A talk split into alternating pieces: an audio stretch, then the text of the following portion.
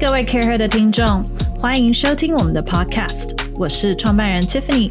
CAREhER 呢是一个新时代商业女性的 Social Club。我们制作原创优质的内容和 Podcast，也定期举办很多会员制的线下社交活动，让更多商业女性可以互相交流人脉、共学，一起体验精致美好的 Lifestyle。更多资讯可以上我们的官网 careher.net 参考。在我们的 Leading Ladies Podcast 中，我会邀请一位好朋友，他们是各行各业的商业领袖、创办人、经理人、改革者，听他们聊聊他们的真心话和为什么。准备好了吗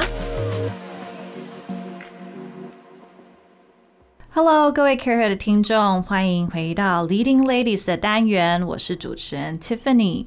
啊、新的一年到了，二零二一年，不知道大家会不会一开始很有志气的觉得我要做很多的新年新计划。我曾经也是这样的一个人，然后呢，我也参考过 Facebook 的 CEO 创办人。Mark Zuckerberg 他每一年好像会写一个新年新计划，比如说他要学中文，他有一年说他认识每天认识一个 Facebook 以外的人。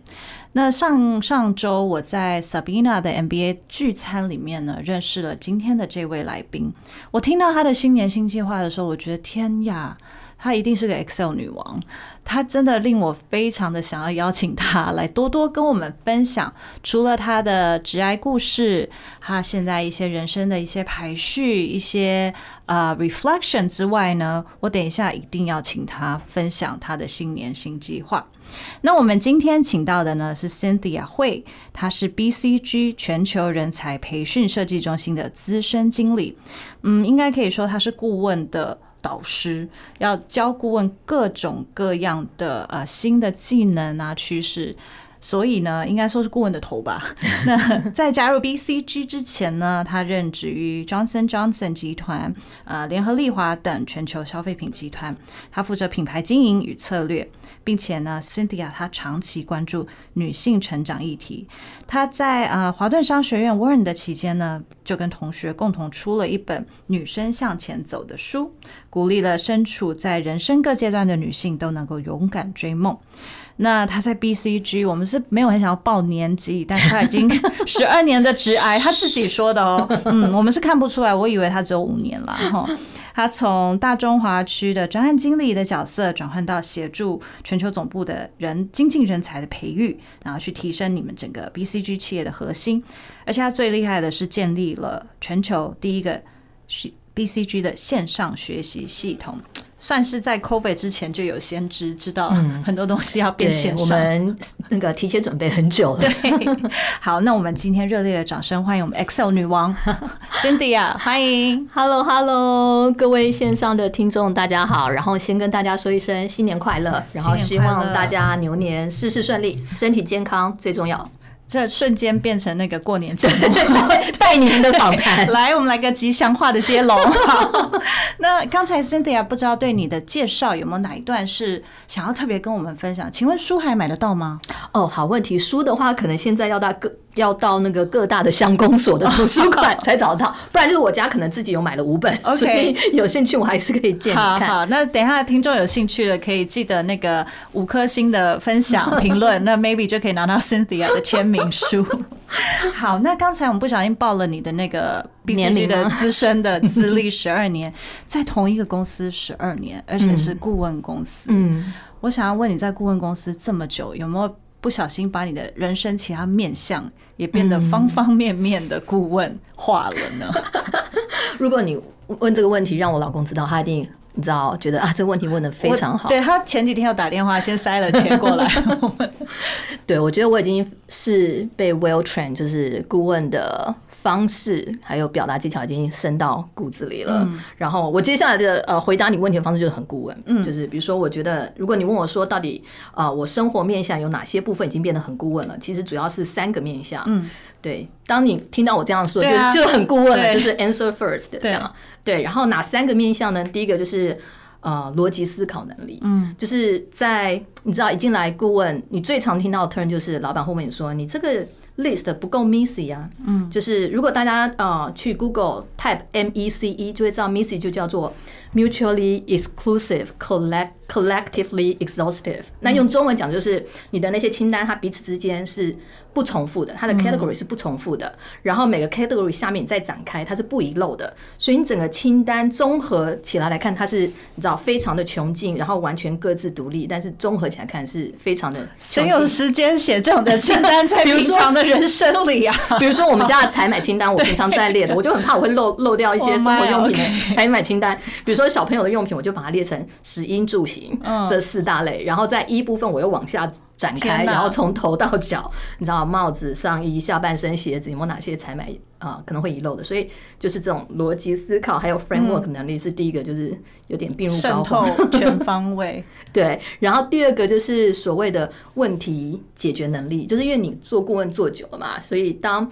别人抛一个问题出来的时候，你第一个感觉就是哦，我应该要给一个所谓的答案，或是我认为可能的解决方式是什么？但是可能你的朋友只是。想要你倾听，他不一定要你提供答案，他只是要你的耳朵。对，我还记得有一个很有趣的例子，那时候好几年前，我老公那时候博士后毕业了，他在挣扎他的未来的职涯发发展方向，要在你知道博学术界就当教授，还是往业界，比如说石油公司发展。然后呢，他那时候非常挣扎，然后他就跟我说怎么办，他不知道怎么选择。那他可能只是想要听一个建议，然后我就会说。嗯，我来帮你。然后我就直接拿 Excel，然后问他说：“你觉得一个工作，你希望从中得到什么？”然后我们就 brainstorm，然后列了十几个 dimension，不知道哦。然后说：“那这几个 dim 这十几个 dimension 你来排序，然后我们来一到五来把它加权比。”比重，你会给这几个啊，四个 dimension 多重的权重，然后最后一个一个叫他给分，然后最后出来一个量化的表格，比如说学界的平均量化是几分，然后往业界走平均量化是几分，然后最后导出来说，你看到我就觉得你还是适合走学界，然后就是你知道已经深入膏肓，就是一定要有一些量化的 assessment，然后当别人抛出一个问题给你的时候，你就是很 eager 想要去帮他。去解决，但是可能有时候我自己也要反思。其实我老公跟我讲说，他可能他已经自己心里有一个答案了，他只是要跟你聊聊而已。对，所以第二个就是 什么事情都想要啊帮你解决这样，然后一个顾问的角色。然后第三个面向就是，你就变你会常常习惯，当别人抛一个什么资讯的时候，你会常常问问说，嗯，why so？为什么是这样？然后不然就是别人抛一个什么观点的时候，你就说。So what？所以呢，就你已经被 train 习惯，你要去反思这个问题的根源是什么，或者是你要去反思这个资讯之后，你知道这个资讯之后，你要提供什么样的所谓的建议。所以你知道，就这三个面向已经。方方面面。深入生活各面向了，对啊，逻辑思考，然后动不动就要想办法，对，然后动不动就要问，嗯，为什么这样？然后所以常常会跟计程车司机聊天，嗯，啊，为什么你是加入那个平台，不是加入这个平台？对，所以而且听起来，我第一个听起来你应该是个蛮受欢迎的那个副驾驶，因为你会方方面面替大家，就是看 Google Map 说，哎，这条可能塞车，那我们用 Option B 的方式去走。哦，这个你就错，就是这个没有，对，就是我对于看导航这件事情，这是唯一没有。OK，好，我看 Excel。可能比较在行。那你在做这么多啊，不管是 problem solving，或者是呃做策略，其实你的整个人生的家庭的面向，从小朋友的食衣住行，你刚刚讲到，听起来也是很认真。你 你 enjoy 这个 process 吗？其实我还蛮 enjoy，因为它已经已经就也是内化的过程了。刚开始你进到顾业顾问这个行行业，你可能会。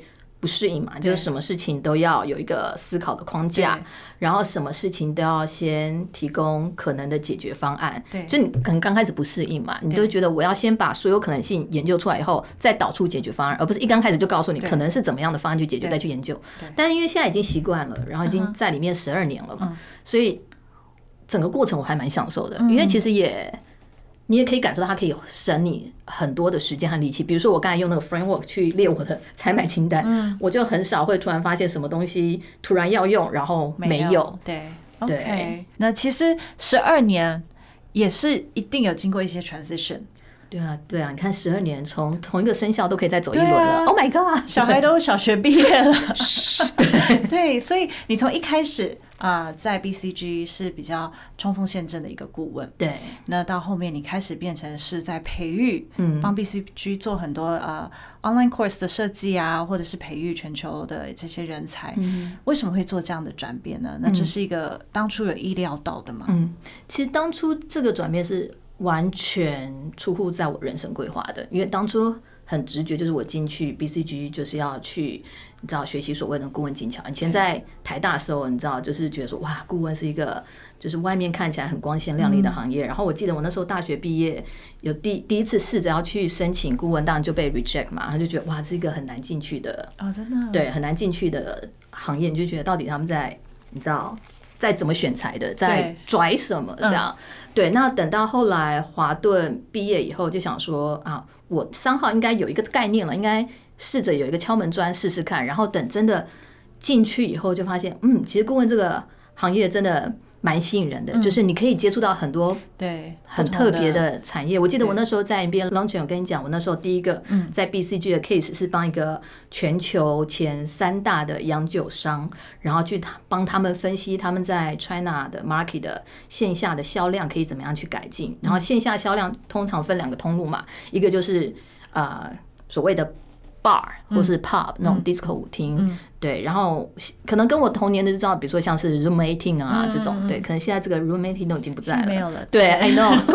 然后，然后另外一个通路就是 KTV，这个这边 KTV 不是指台湾的那种单纯的好乐迪或钱柜，这边 KTV 是指酒店，哎，Yes，对。所以我那时候就负责这个通路，然后你要去访问所谓的 influencer，就是所谓的妈妈桑，所以你就觉得哇，这个如果不是在顾问业，我根本没办法有机会触碰到。这个行业，然后可以透过那些访谈去了解这背后的一些，不管是酒店的营销机制啊，或是妈妈桑怎么去推采买逻辑，对对对对，所以这非常有趣的经验。所以我当初只是单纯想说，好，我就在顾问业，然后累积累积啊各个产业的知识，还有呃策略思考能力，然后可能到一定的呃 level 以后。我再跳跳去啊、呃，业界去把我在顾问界累积到的那些实战经验去好好发挥。嗯，对。可是结果没有跳呢，因为太 BCG 了，对，太 BCG 了。后来就是因为刚好，因为可能就是前几年，然后正。常常飞，因为我大部分时间都在上海，都在大陆。可能今天在长春，我明天就要飞到珠海去做各个不同的呃 consumer insight 的 study。我那时候还在顾问的时候，就是要做各个不不同的呃顾问案，所以那时候其实有点太累了，然后想要找机会稍微休息一下。然后加上先生那时候就有点下最后通牒，就是因为他那时候在美国嘛，我那时候在大中华区，BCG 大中华区就有点 long distance，他就觉得说啊，这不是他想要的 marriage 的状态，有没有可能我们两个？可以找到共同的解决方式，嗯，然后让彼此可以再近一点。那刚好那个时间点就非常的 lucky。我记得那时候是二零一一年左右，刚好那个 Coursera，嗯，或者是呃 EDX。刚好出来，就是如雨后春笋般的冒出来，就是所谓的 MOOC，就是呃 Online Massive Open Course 这种呃线上平台出来。然后我们 BCG 因为那时候也是全球的一个大公司嘛，就想说这刚刚好符合我们公司内部要走的方向，然后把学习这件事 scale up，然后可以在一个线上平台，所有不同国家都可以 leverage 这样。然后所以我想说，哎，刚好那个 project 需要在美国 base 的 team 去帮忙 drive，然后从无到有把它生出来，然后它是结合了人才培培训这个议题，然后再加上它是结合了 technology，因为它是一个全新的 learning technology，然后又再加上它是美国，可以跟我老公很近，因为刚好是在 LA，嗯。然后我就跟内部的啊老板举手说，其实我很想要试试看，嗯。然后那时候还没有确定我要完全的转到呃 LND，就是 learning and development function，那时候只说我先。暂掉过去十八个月，一年半，把这个平台从 set up 这样。对，从 idea 一直到上线出来以后，我再转回来。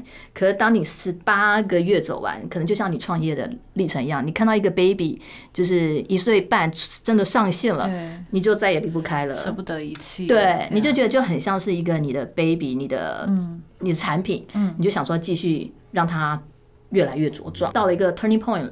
公司问我说：“你要不要回到再回到顾问端？”我就觉得哎，我现在的这东西刚好是符合我的 patient，嗯，然后呢，在 work-life balance 也可以符合我家里的需求，因为我的 travel 量就没有那么大。对对，以前像那以前在顾问，我可能一年只跟我老公见两次，嗯，对，但现在这个 role 我就可以几乎常常跟他见到面，嗯、所以我后来就继续停留在 LND 了。那你会想念顾问吗？对啊，出差然后接触不同 case 的感觉吗？嗯，我觉得出差。这件事情我不会太想念，原因是因为我现在这个角色是在 global team，对对，所以也是啊、呃，还算蛮常出差的，而且是出差的范围会更广。以前是大中华区嘛，去研究客户的产业，研究大中华区消费者。那现在出差的话是比较多是在欧美，因为要了解各个不同的 region 他们的 training needs，或者要跟总部啊、呃、不同的 L n d director 去啊、呃、plan 未来的 strategy。所以出差这件事情我没有太想念，嗯，但是我呃。会比较想念，比如说以前跟啊顾问伙伴一起作战的感觉，一起面对客户第一线的那种感觉。对，但是很多人可能以为说啊，Cynthia 你现在转到了 LND，可能就会啊 project wise 可能难度会比较低，然后比较轻松。但其实这个我相信没大错特错，因为你可以想象，以前我们面对面对客户很多可能是啊不一定有用过顾问的，所以你比较好跟他合作，然后。嗯，但是我们现在我的客户是内部的，自己人欸、对内部的那些资深合伙人，啊、或是内部的资深的 L&D 的呃 senior leadership，他们全部都知道顾问的解决问题的方式，嗯、然后他们都知道 BCG 做事这套，所以常常你提供的东西，他们觉得啊挖的不够深，嗯，没有洞见啊，回去再想，嗯，对，所以其实做内部的。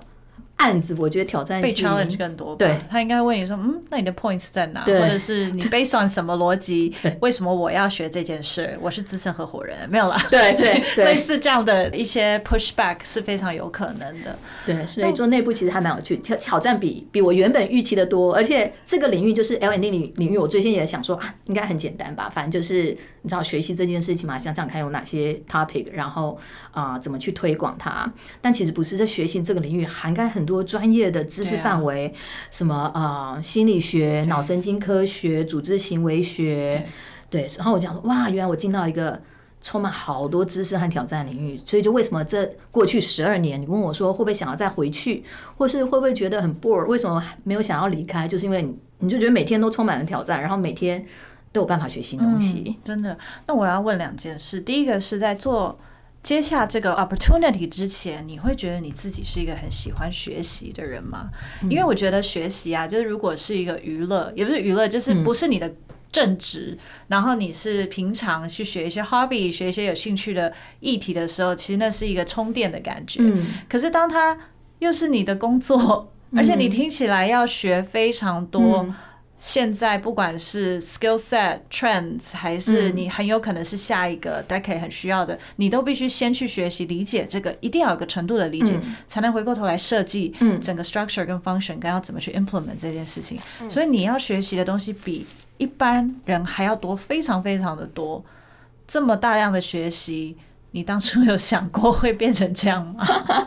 当然，我我不可能什么事情都要知道嘛。对，就是我们内部会有所谓的呃专家，然后我可以很快的透过跟专家的访谈，然后了解，然后快速的先让我自己知道，然后我自己要先吸收内化以后再转为学习教材。对，其实这个所有的方式就跟我们在一线做顾问案也是一样的。对，因为我们一线很短时间你就要换一个产业，所以你要很快学习一个产业。对，然后你怎么样在这一两天对这个产业的初步的样貌。有一些了解，所以我觉得那个大量学习、快速吸收新知识相通的。但是回到你问我说，诶，那其实知识量或技能量很大，对然后我怎么样在，比如说像我现在角色是一个双胞胎的妈妈，然后两个女儿现在才一岁四个月，谢谢。就是我怎么样在每天兼顾家里和对啊工作状况下，可以这样先 educate 我自己，然后大量吸收资讯。我觉得。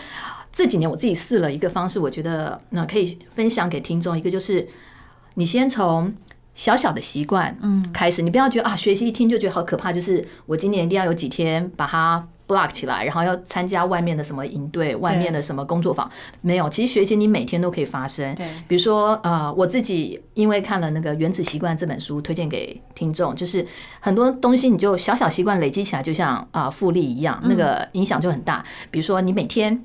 你就花个两分钟也好，你就啊、呃，比如说看个简单的 article，那个 article 上面的一些观点，可能是你过去没有接触过，然后跟你现在工作或未来的工作有相关的，或者是我相信可能很多听众每天都要通勤，对，那你就在通勤坐车上下班的时间，你挑一个 TED Talk，大概就十八分钟，对，你可能通勤距离三十分钟，你就可以听一个 TED Talk，嗯嗯，对，那个过程你一天累积一个新的观点、新的知识量，那就是个。很很大量的一个一年后三百六十五天后，那就很大量的一个新的学习。然后这是我第一个，就是我每天就会 block 一个小小的啊阶段给我自己学习。然后另外一个就是第二个，我想跟大家分享的观点就是，很多人都会搞错，就是觉得说啊，我们做事要有效率，所以常常工作一刚开始，每天早上就是先把。那个 Outlook 打开，然后看我 对，或者是像 看我今天有哪些 To Do List，然后把它排序，想办法都把这些处理好，这叫做效率，就是你可以在很快的时间内把你要做的事情做完。但其实我们应该要追求的是效益。嗯，所谓的效益就是你去想想看，尤其像今年刚开始，今年你觉得你这一整年你想要达成的三件事是什么？然后如果学习真的对你很重要，你想要学习什么东西，它可以。带给你工作上或个人成长上有最大的效益，那你就把这个东西一定要放到你的呃 calendar 里面，嗯，然后要 make sure 它是你的 high priority，嗯，然后在这边我我分享一个我很喜欢的 quote，这个 quote 也是放在我的书桌前面的，给大家，他是呃 Stephen Covey 写的，他说 The key is not to prioritize what's on your schedule，but to schedule your priority，嗯，所以你可能现在今年你就。像现在你就花个五分钟，你今年想要达成的三件事或学习的，我们先不要谈一个新东西是什么，对，然后想办法看是不是可以，呃，每个月 block 一小时。那如果或者是如果你真的有时间，就每周或是每两周 block 一个小时，在你礼拜五的时间，比如像我们现在公司可能啊有些嗯。国家在推叫做 Focus Friday，嗯，就是礼拜五，我们就会鼓励员工至少有半天的时间，如果可以的话，但不不一定是每个礼拜五，就把它 block 起来，可能一个月一次，这半天的礼拜五就是给你学习跟工作上相关技能的时间，所以就是把它内化到你的日常生活里面。对，那我觉得刚刚 Cynthia 提到几点还蛮有趣的，第一个就是你讲到一件非常。贴身、切身的一件事，就是大家的工作真的太忙了，嗯、然后大家的确有心要学，可是你要怎么 continue 这件事情，嗯、其实是最难的。嗯、那你自己在呃内部做 BCG 的很多决定，因为你说你会跟专家聊一聊嘛，你怎么去决定最后是哪些 topic，最后是哪一些东西？你觉得是对大家来说是重要的？哦、OK，第一个就是这不是我决定的，这是公司的啊、呃、策略决定的，就是我们如果是要。Make sure 我们的学习有几个方面嘛，一个是我的学习是帮助我现在的工作或是我未来的工作职能的发展。对，那你就必须要确保你学习的主题是跟你这个组织现在或是未来的经营策略是挂钩的。嗯，那这个东西呢，你可能就必须要跟你的团队的领导去讨论，因为领导会知道这个公司啊，这家公司未来的经营策略或是呃业务着重点是什么。比如说这家公司未来要做。或是现在已经开始在做数位转型，嗯、但是你明明很清楚你在数位转型这一块，呃，不管是薄弱，对，那你就知道说这一块就是你要加强的部分，所以它不会是你自己呃关起来，然后自己在自己的书桌上哦想说我今年要学什么，然后自己拍脑袋出来的，它必须是透过双方面，就是跟你的老板啊一起 brainstorm 出来，因为你老板知道公司的经营策略着重点，对，然后所以这是企业的部分，那个人部分呢，就是看你自己个人，你觉得。呃，撇开工作，因为其实人生有太多面向了，啊、你的学习不一定都只要跟工作挂钩。有些人他很喜欢煮菜啊，料理啊，嗯、对啊，那这个也可以帮助你的生活面向丰富一点。那你自己撇开这这方面的 topic，那就可以你自己。去定义了，然后让你的比如说工作之余，生活可以更丰富。嗯、OK，你刚才提到，其实学习有方方面面面向，一个是自我嘛，那个是公公司内部去制定。我们有很多听众，他可能也是团队的 manager，或者是他是自己中小企业的业主，嗯、或者是自己创业。那其实啊、呃，公司要 scale 或者是要茁壮，很重要一件事，其实是要带着团队一起成长。对，怎么帮团队制定成长的？呃，应该说要学习的 topic 有哪一些啊、呃？或者是哪些东西是真的值得投资团队去学习？嗯、哪些是应该去 out outsource？这些都是一些我觉得呃很需要你来给大家一些建议的。嗯嗯，我觉得还是回归到就是身为组织的领导，嗯，我相信你一定知道这个组织。比如说他接下来三到五年的经营策略和方针，然后呢，你就可以以那个为呃。标杆就是，如果我要从今天的 Point A 到未来那个 Point B，嗯我到底检视我现在的组织和人才，我的团队里面有哪些知识或技能是缺乏的？对对，然后你把它列出来，列出来了以后呢，像我们 team 现在内部在做，就是我去看说，OK，我现在有这这五六块是缺乏的，那与其我直接的分配说，那 Tiffany 你就学这一块 A，然后 Sharon 你就学这块 B，与其是这样，我。我们建议的是让你的啊、呃、组员。去 own 他想要学习的 topic，这样的 motivation，对对，这一定是最 motivated。所以像我们啊，今年开始我们推了一个叫做 champion topic team member，嗯，对，就是我们先 identify，当然我们就是 leadership team 先 identify 有哪些的 champion topic，那这个 topic 是帮帮助我们可以 fulfill 未来我们组织要转型的那个愿景，嗯，对，然后我们 identify 出来以后呢，我们就透过我们的 team meeting share 给大家，嗯，然后问大家说，哎，这这没有强制，但是就是 volunteer。base 有没有谁对哪些 topic 有兴趣？想要自告奋勇举起手来，我想要组一个团队去 drive 这个 topic 的。对，其实有点像是 Google 的那个 Innovation 呃 Day 好，他们好像是比如说是每个礼拜嘛有 budget 二二十 percent。对，那我们 team 也是就是推这个呃 champion topic 的概念，然后你就发现其实大家很踊跃，因为大家会想说，与其每天就做公司分配给我的 project，现在有一个机会是我可以学我想要。学的东西，然后让他们去 drive，然后跟他们，你知道，就是平常一直想要合作但没有机会合作的同事们去组队，对，然后去 identify topic。我觉得这个会是组织的领导可以考虑的。然后呢，呃，有一些数字我可以跟大家分享，因为现在整个数据化，然后整个产业被 disrupt 的很快嘛。根据我们大规模的调查，我们发现，比如说到了二零二二年，至少有五十四 percent 的国外的雇员们，就是我们我们这些打工族们，我们的技能都会过时了。哦，真的？对，很可怕。也太快了吧！二零二二，嗯，对。哇，OK。所以我们必须要重新的训练我们自己嘛。然后甚至有呃超过一半以上的 job skill，可能以前我会这个东西，那这个技能可以持续 forever。但是超过一半，它的呃有效期、保鲜期，我们讲保鲜期可能只有三到五年了，甚至更少。所以就为什么学习这件事情已经不是只有个人 individual 对层次那么重要？现在组织甚至 CEO 的 agenda 也都把学习放上去。然后我们也因为这个东西越来越重要嘛，怎么去协助企业去 reskill 他们的员工？所以我们呃这几年有 publish 一个呃文章，然后里面有有教雇主或是有教呃呃团队里面的领导怎么样协助你们组呃组员去帮他们建立 reskill 他们的能力。然后其中呢有一块的概念我觉得蛮有趣的，它叫做呃学习契约。它的概念就是说。因为我们的对于工作技能的需求快速变化，所以企业本身有责任，就像你说的，必须要先帮组员去 identify 他需要学习什么技能。你不能让他就是 complete go wild，然后他就说我要去学煮菜。对，你先对对对对对对，就是如果你是在你的工作本身跟煮菜没关系，那那这对没有 benefit 嘛？那你怎么样啊？去达到一个 win win 的过程，就是你帮你的人才。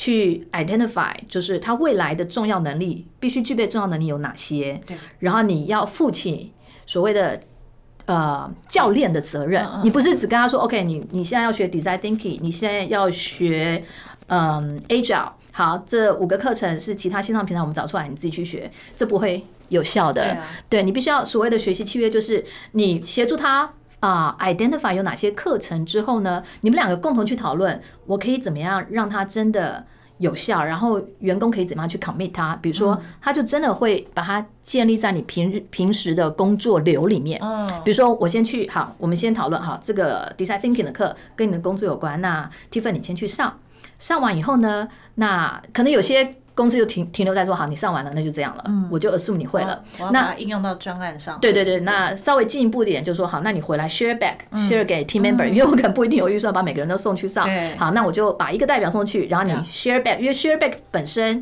你也自己在强化你自己的认，那对这个议题的认认知了嘛。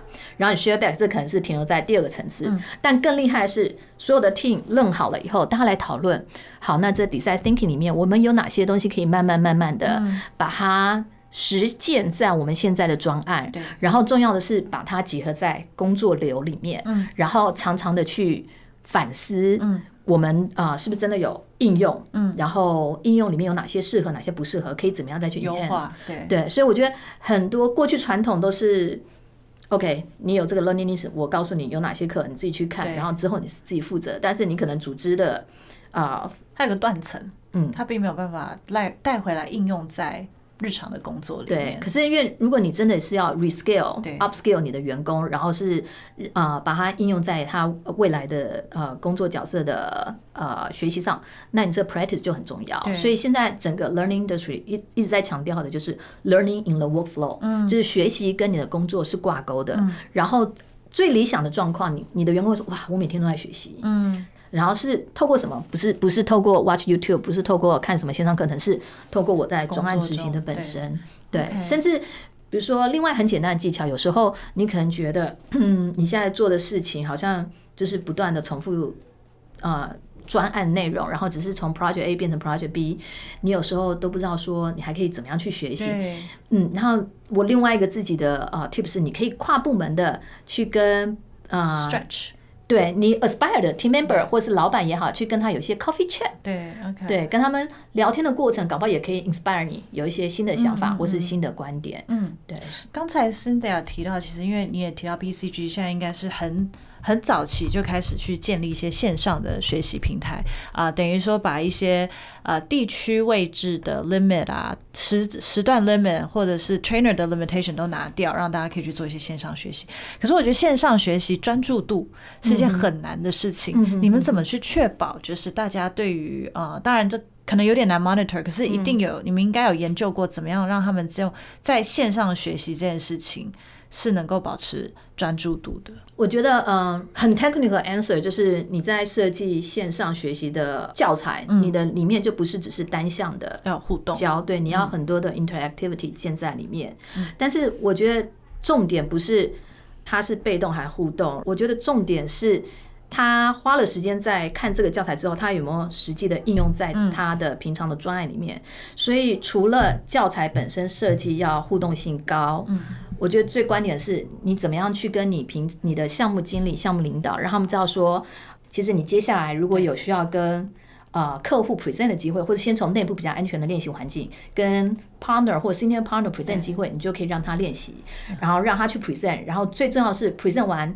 你要马上给回馈，不然他就忘记了，没办法挂钩。然后你这边也提到一个很好观点，就是在我们刚才讲的学习契约里面，呃，现在 manager 的角色不再是所谓的 task master，就是以前的 manager 就是啊，我很会做这一块工作，我做的非常的专精，所以我变成 manager。对，所以呃，我的职责就是当有啊我下面的人要来做这件事情的时候，我告诉他我以前工作方法怎么样，然后我让他变得嗯。也一样，嗯，很会做这件事情。嗯、但其实，因应现在整个大规模、快速的啊、uh, reskill，还有产业快速变迁，技能快速的要被淘汰，所以你 manager 的角色变成应该是所谓的 coach 哦，对，就是因为你可能你你会的这件事情，在三五年以后。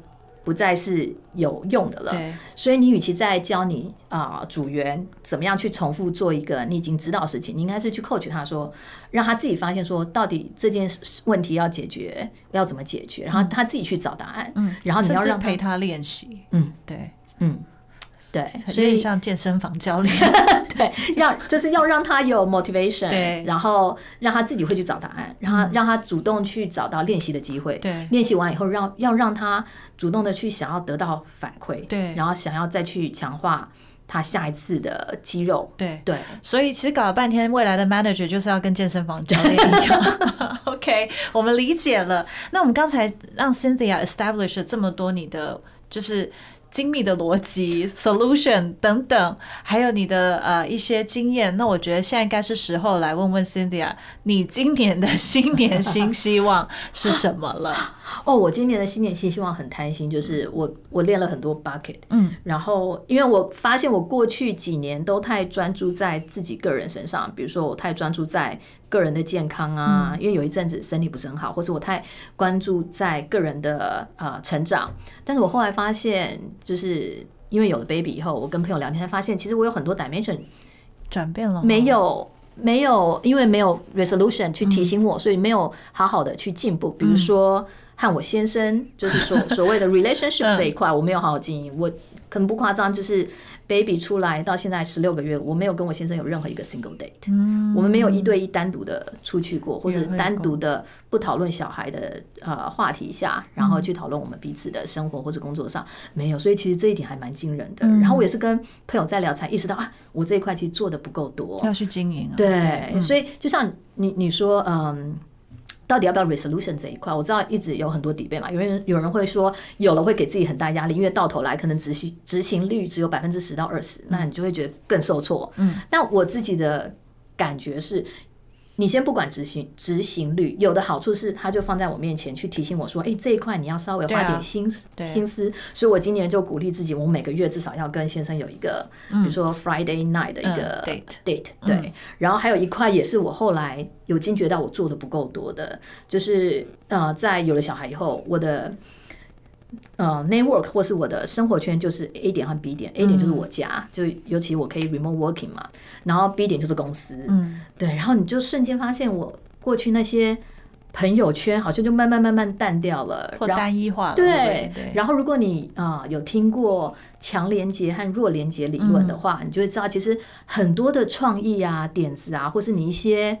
机会，会对，都是从弱连接来的。所以其实我今年就更鼓励自己跟不同的弱连接的朋友，然后聊聊，然后知道大家过得好不好。然后即使是单纯分享，哎，你现在在干什么？你最近看什么有趣的书？嗯，都很有意思。像我今年的 resolution list 为什么有这么多的 bucket，也是因为我透过弱连接，对，然后跟某个朋友聊，他来说，实际上你的 bucket 好像。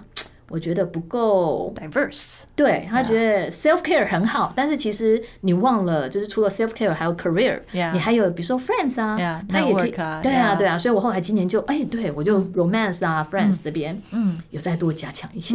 其实我觉得你提到呃 resolution 这件事情，不管有没有给大家压力，这是一个很好的机会，坐下来那个发想的过程，跟去 reflect 的过程，跟你开始去思考，哎，你过去哪些面向没有去专注到，嗯，我。觉得反而是那个过程比较重要，而不是真的。你不用担心有没有 check，对，那就给自己太大压力。对，很难真的到了就是一月开始想了这些以后，十二月去 check，反而是真的是一个 reflection 的过程啦。我觉得对。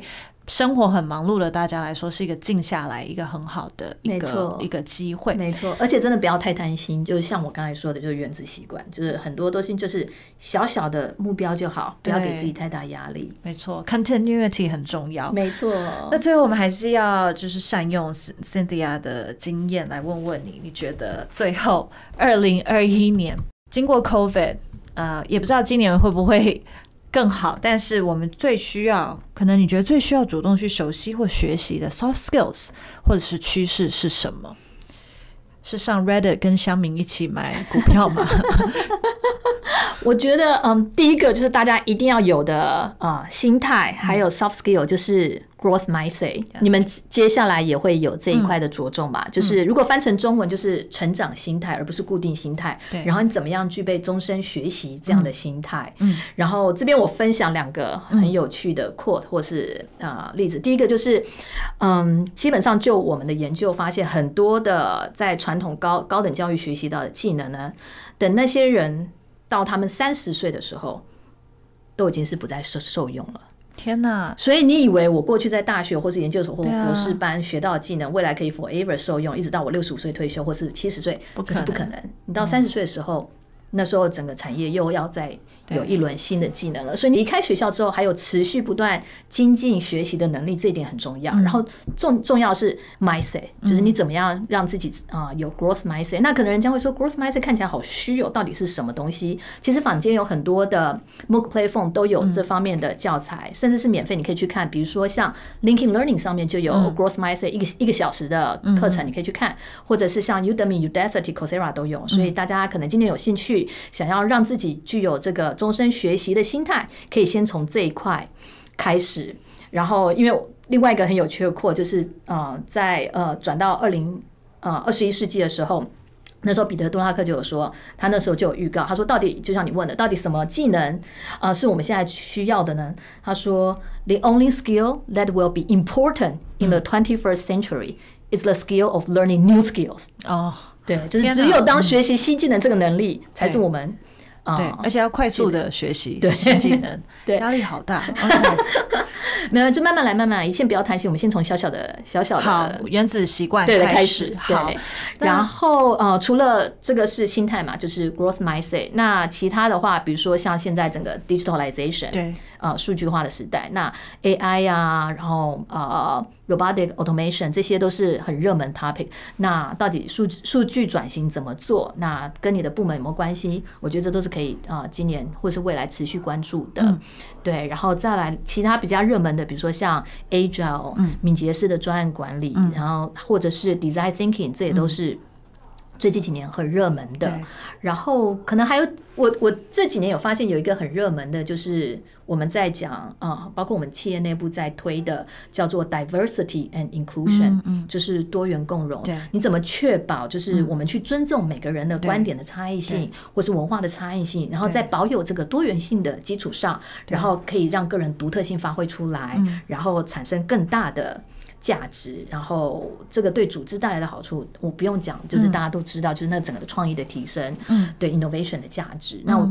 听起来好像很 make sense，很容易，但是相信我，每个人都有 bias。你怎么样在 aware 到你有 bias 的状况下，尽量去尊重不同的意见，然后整合意见，嗯，然后达到创造更大的。啊，价值这这个其实是需要学习的，而且你要怎么去 remove 你的别人对你跟你对别人的 bias，这都还蛮重要。没错。那我觉得 Cynthia 很棒，是他自己把他下次要来的题目都讲出来了。我觉得我们下次就来邀请 Cynthia 讨论 unconscious bias，因为其实这是一个呃，我知道 BCG 每年有做很多这个方面的 report。那以台湾来说，因为我们没有太多其他的种族，就显而易见的种族，所以大家的 bias 都停留在性别的 bias 上面啊，unconscious bias。教育吧，对，可能你觉得大学毕业生是不是比高中毕业生知道的比较多？对，或者是呃背景，就是可能你会觉得啊，可能大家会觉得，哎，男性在呃幼教的这个产业，你会觉得嗯，好像不是很适合，或是男性可能不适合做比较是关怀人或照顾人的产业等等。那我觉得这个也是一个还蛮重要的啊，不管是管理团队或是对自己能够。Remove 别人对你的 bias，、嗯、然后知道自己不可以对别人有一些 conscious bias 是蛮重要一件事。嗯嗯、所以我觉得我知道这是 BCG 的强项之一，所以下次一定要再邀请 Cynthia 来跟我们分享。好的，好，我很乐意，谢谢。好，我们今天很谢谢 Cynthia。那也今天他提到的像是学习契约等等，我们都会在呃整理稿在 CAREhER.net 的网站上也会一起让大家可以提供大家可以看到这些资讯。那我们再次谢谢 Cynthia，希望大家今年新年新希望都已经列出来喽。谢谢，拜大家喜欢我们的 Podcast 吗？欢迎大家帮我们在 Apple Podcast 上面评分并留言，更可以分享给适合的好朋友听哦。Justco 是一个富含设计质感的 Co-working Space，在台北有三个据点，CAREhER 的办公室也在这里哦。欢迎大家来 Justco 找我们。